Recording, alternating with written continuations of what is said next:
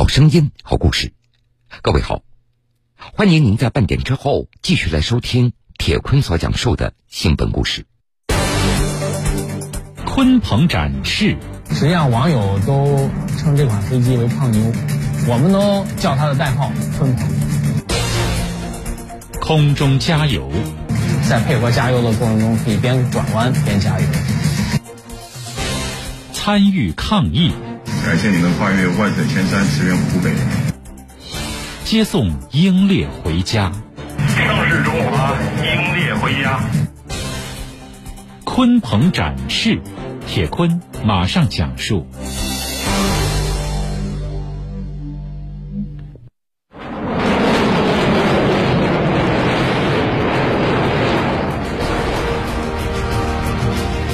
十一月八日至十三日，第十四届中国国际航空航天博览会在珠海举办。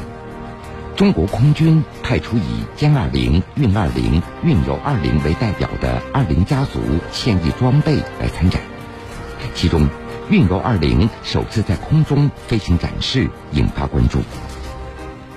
为什么叫运油二零？就是它在运二零和油二零之间。是可以在短时间内进行转换的，也就是说，它具备运输机的这种空运、空投和空降的能力，它还兼具家用能力。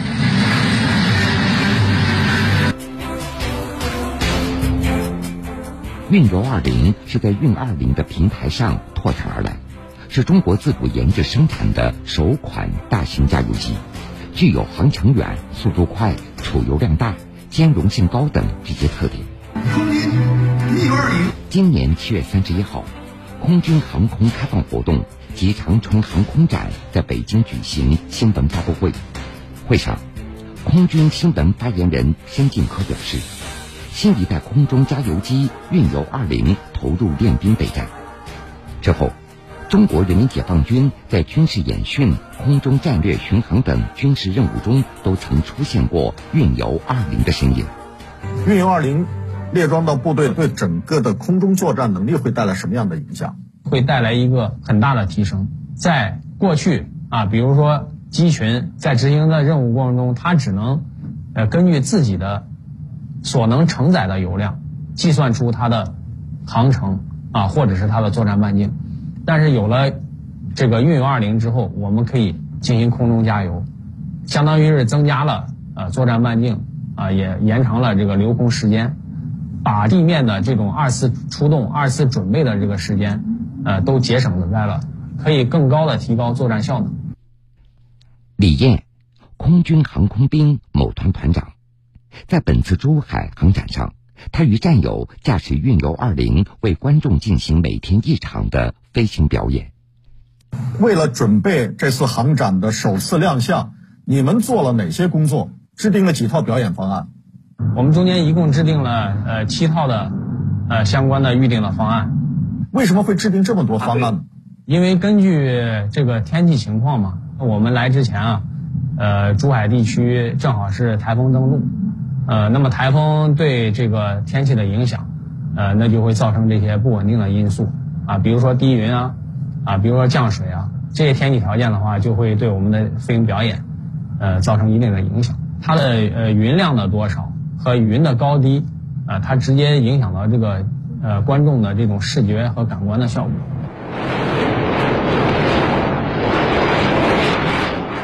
十一月八日。第十四届中国国际航空航天博览会在珠海开幕，运油二零在巨大的轰鸣声中出场，进行它的首秀。虽然当时是多雨的天气，但是难以掩盖这款大型加油机的雄姿。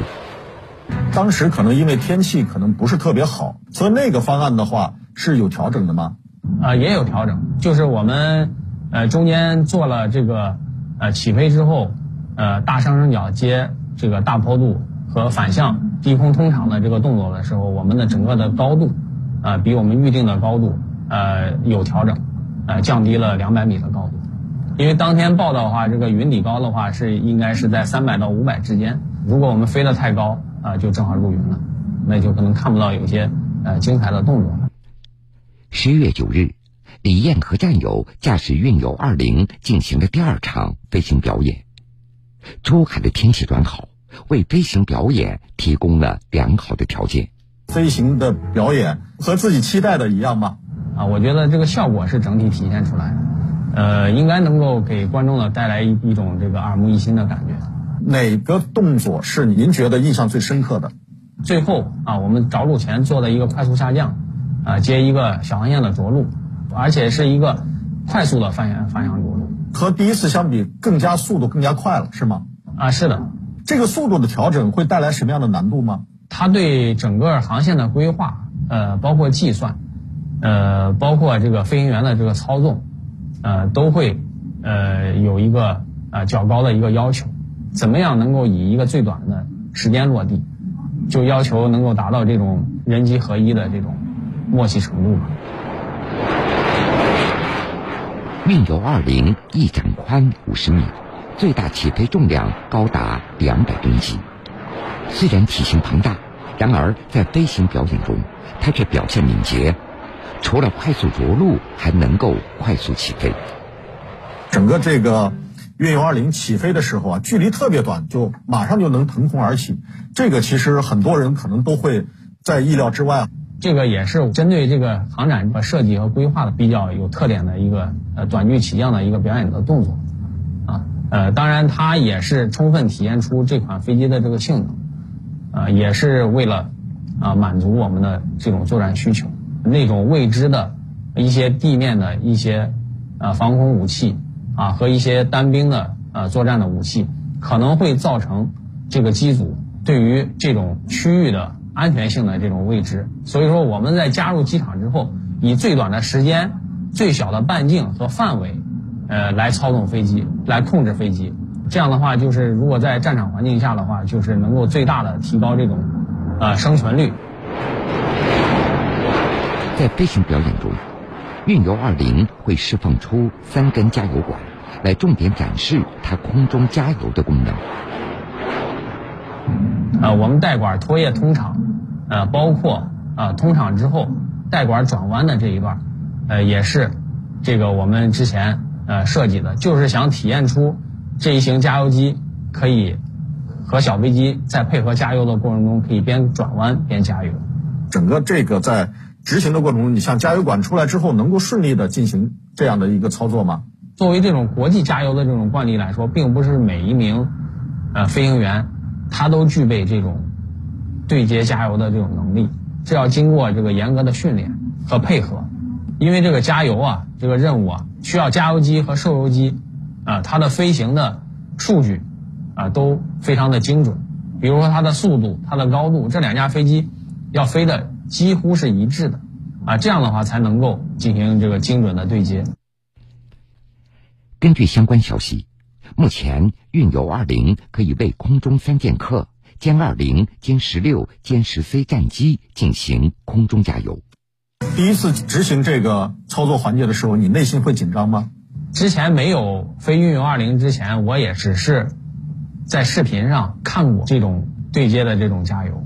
包括也和这个受油机的部队和其他加油机的部队也进行过探讨。呃，那么我们运油二零这款飞机在使用了之后，到底让这个受油机的飞行员会是感觉到与以往的机型相对比，是更加的容易对接，更加的容易加油呢？配合呢？呃，还是会带来一些新的困难？飞运二零的时候只考虑飞行的安全性，但是飞运用二零呢就要考虑配合性，是吗？对的，经过多次的配合磨合，呃，和我们的这个加油任务对接之后啊，我们普遍的呃得到这个受油机给我部队给我们的反应就是，运用二零与其他的这个机型啊相比，作为加油机来说，会降低他们的整体的这个加油难度。升空之后，无论是快速爬升还是快速俯冲。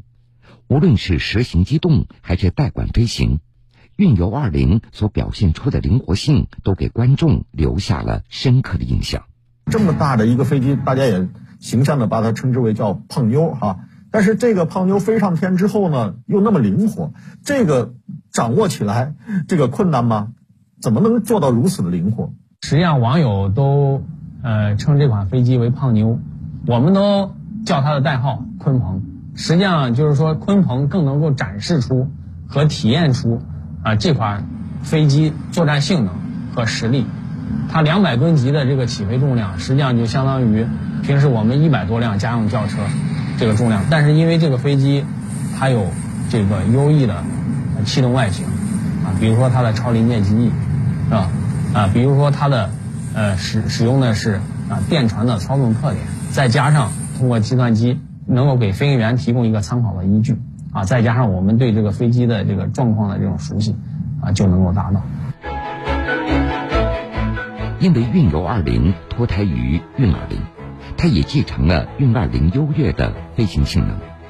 二零一三年一月二十六日，中国研究制造的新一代军用大型运输机运二零首飞成功。二零一六年七月六日，该机型正式列装人民空军，提升了我军远程投送和快速机动的能力，向着空天一体、工棚兼备。建设世界一流空军的战略目标迈出了重要的一步。最初接触到运二零的时候是什么感觉？第一次见到运二零飞机的时候，我感觉到很震撼。这么一个呃庞然大物在我面前，我怎么才能够得心应手的驾驭它？后续在改装飞行的过程中，我也感觉到了很大的压力。呃，因为过去我们飞的这种传统的运输机是五人制的分工，飞行员实际上。他更多的简单的从事的是对飞机的这种操纵，啊，呃，因为还有其他的专业，啊，比如说是领航啊，啊，通讯啊，机务啊，给我们提供这种帮助和协助，呃，那么现在呢，飞这款飞机，它是一款啊两人制的飞机，这样的话就需要飞行员去配合，所以说这个对所学的知识也好，呃，对这个掌握的这个技能也好。啊，就会更宽泛。二零一九年九月，李艳所在的部队接装运二零，他和战友也就面临着从战术运输机向战略运输机转变的一个挑战。从战术运输机到战略运输机，这一个字的差别，在你们看来的感受最大的不同是什么？那就是我所面临的就是任务性质和任务难度。比如说，我们过去可能，呃，更多的是这种国内的短途的这种任务。现在我们所要面临的是这种跨洋的，啊，跨洲的，呃，比如说在我们在这个抗疫啊全球疫情的过程中，运送疫苗，它要求我们做到全球到达。这种转变困难吗？那这种转变它是需要一个适应的过程的。我经常就跟团队的飞行员说。可能因为有的飞行员飞行的时间多，有的飞行员精力少，呃，但是大家，呃，对于改装这型飞机，我说，我觉得应该是都是在同一个起跑线上，要取决于个人的这个努力程度和学习准备的这种认真程度，啊，谁更细致，啊，谁更认真，呃，那么他呃所掌握的这个进度就会更快。一直到现在。李艳，他还清楚的记得第一次驾驶运二零升空时的情形。一个是兴奋嘛，啊，再一个也会感觉到有一些紧张。这个紧张来源于什么？紧张就是来源于，呃，当时还是感觉就是刚初始接触这个飞机，呃，对它的这种掌握，这么大的飞机，这么先进的飞机，自己到底能不能，呃，用很短的时间啊，能够驾驭它？能够把它的性能发挥出来。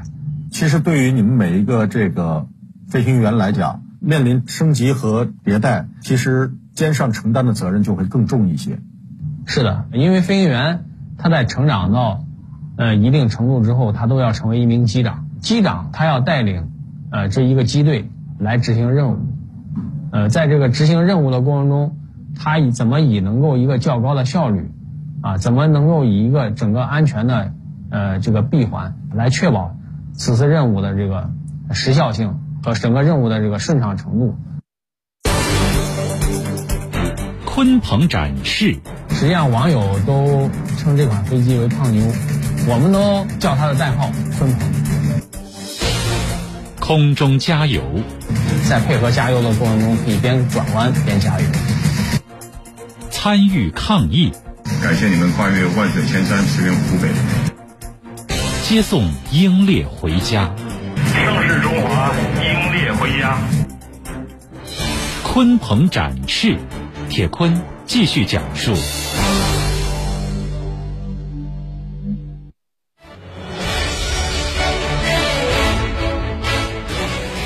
二零二零年二月十三日至十七日，李艳和战友驾驶运二零从多个机场起飞，向武汉空运军队支援湖北医疗队队员和物资。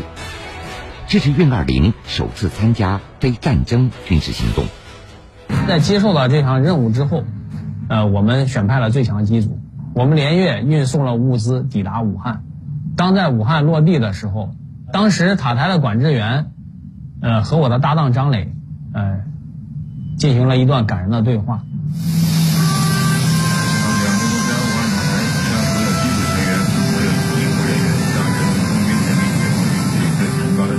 感谢你们跨越万水千山驰援湖北，呃，我们为你们保驾护航。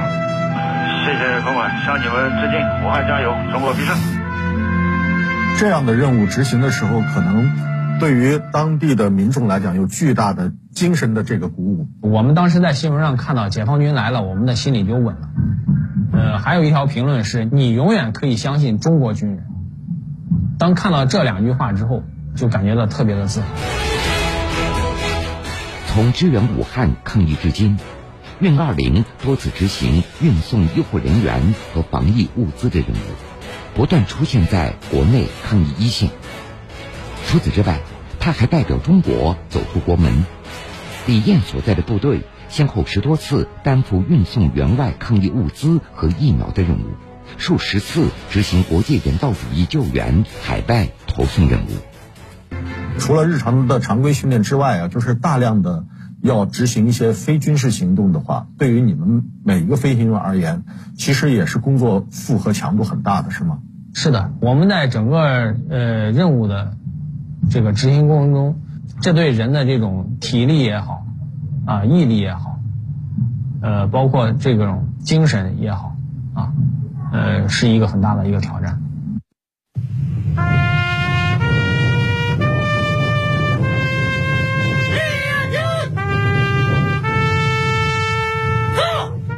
二零二零年九月二十七日。一架运二零运输机载着第七批一百一十七位志愿军烈士的遗骸，缓缓地降落在沈阳桃仙机场。这是运二零首次承担接送在韩志愿军烈士遗骸回国的任务。在具体的执行过程中，哪些细节让您现在觉得印象是深刻的？在当时这个装运的过程中，整个机组，呃，一个是列队在飞机下面机舱的两侧向棺椁致敬。同时，啊，机组也负责将一部分棺椁协助仪仗队员啊一起啊安置在这个飞机上。那是一个非常庄严和神圣的时刻。在场的每一名人员，当时这种心情都应该是一种庄严神圣。呃，我觉得对于每一名机组成员来说，啊，可能整个军旅生涯中啊都是浓厚的一笔。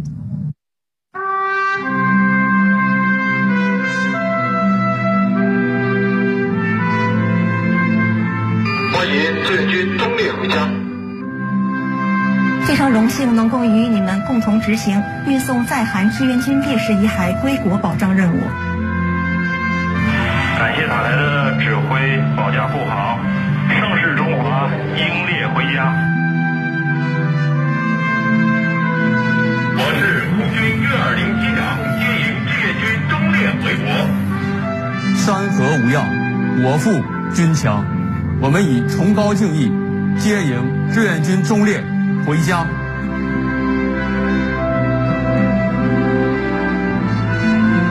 飞运二零、运五二零这么先进的飞机装备哈，其实大家很多人是羡慕，但更多的还是一种期待和关注。怎么面对未来可能所要承担的新的任务？怎么样不断的提升这种打赢能力呢？那么我想。呃，最主要的是，还是要尽快的掌握当前的手中武器的性能，同时也要从我自己做起，尽快的提升整个团队的呃综合能力，最后在战时的这种体现，就是对我们平时训练的这种成果的一种检验。人民空军永远是祖国的钢铁长城，这就是我内心的感受。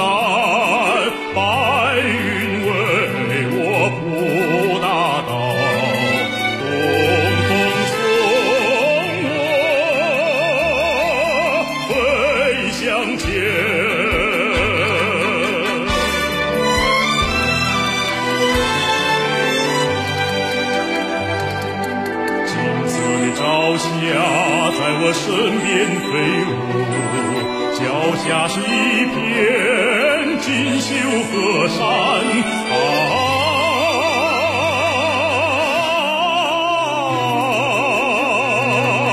水兵爱大海，骑兵爱草原，要问飞行员爱什么？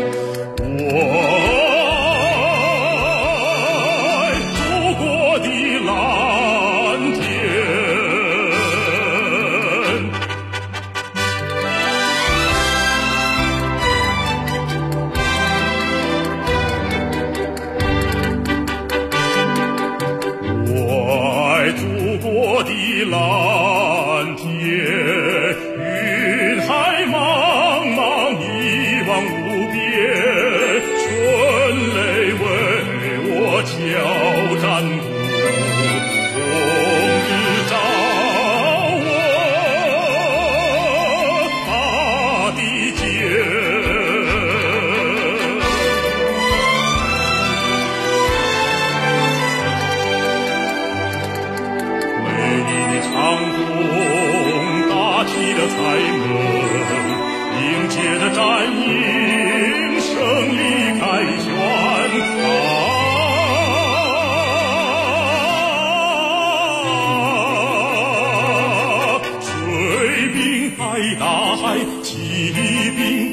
草原，要问飞行员爱什么？我爱祖国的蓝天。